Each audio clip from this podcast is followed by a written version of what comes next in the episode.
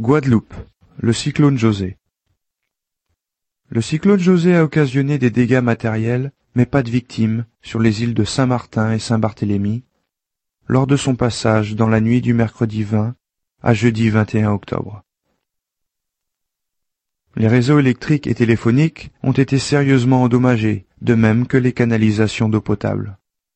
Un avion transal de la sécurité civile, parti de Pointe-à-Pitre, et chargé de plusieurs tonnes de matériel de secours, a tenté de se poser à Saint-Martin dès le matin du 21, mais les vents et la pluie, encore trop violents, l'ont contraint à rebrousser chemin sans qu'il puisse atterrir.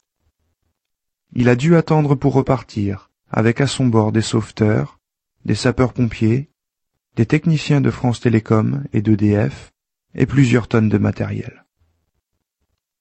De classe 2, le cyclone risquait fortement de toucher les îles du Nord beaucoup plus durement que la Guadeloupe.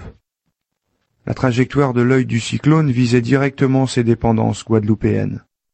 En effet, le cyclone est passé au large de la Guadeloupe dans la nuit de mardi 19 à mercredi 20 octobre. D'une intensité assez faible, classe 1, il n'a pas occasionné de dégâts sur l'île.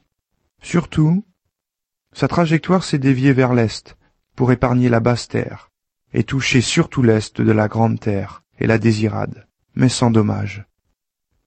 Dès le mercredi 20 au matin, l'alerte était levée par la préfecture sur l'île, mais le vent était encore violent à la Désirade. Toute la Guadeloupe a connu de très fortes pluies jusqu'au lendemain, particulièrement la périphérie pointoise dans un rayon de 20 kilomètres autour de la ville. Des inondations se sont produites à Pointe-à-Pitre même, du fait de la saturation des égouts. Le cyclone José est né à la Barbade. D'abord tempête tropicale, il est passé au stade de cyclone aux portes de l'archipel guadeloupéen au début de la journée du mardi 19.